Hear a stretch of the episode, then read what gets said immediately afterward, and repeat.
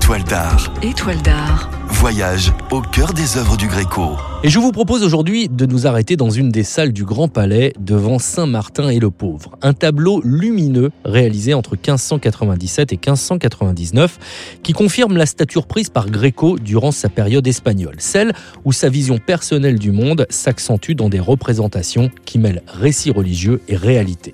Pour cela, son choix, l'acte de charité de Saint-Martin, censé se dérouler au IVe siècle et transposé par Gréco à son époque. Le tableau est immense, quasiment 2 mètres de haut. Deux personnages y sont représentés, un jeune noble et un mendiant. Le premier, à cheval, est vêtu d'une élégante armure rehaussée d'or. Il vient de sortir son épée du fourreau et s'apprête à couper en deux son manteau pour l'offrir au mendiant.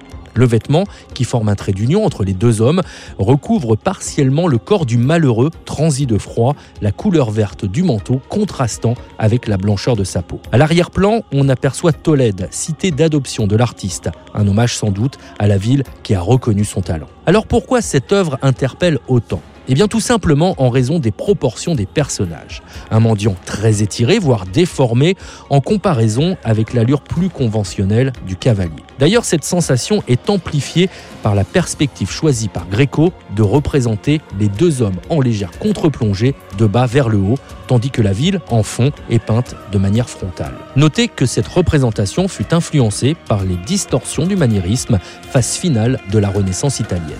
Saint-Martin et le pauvre a été commandé à Gréco par les héritiers d'un certain Martin Ramirez, homonyme du saint, pour commémorer sa mémoire. L'œuvre décorait la chapelle San José de Tolède, financée par la famille.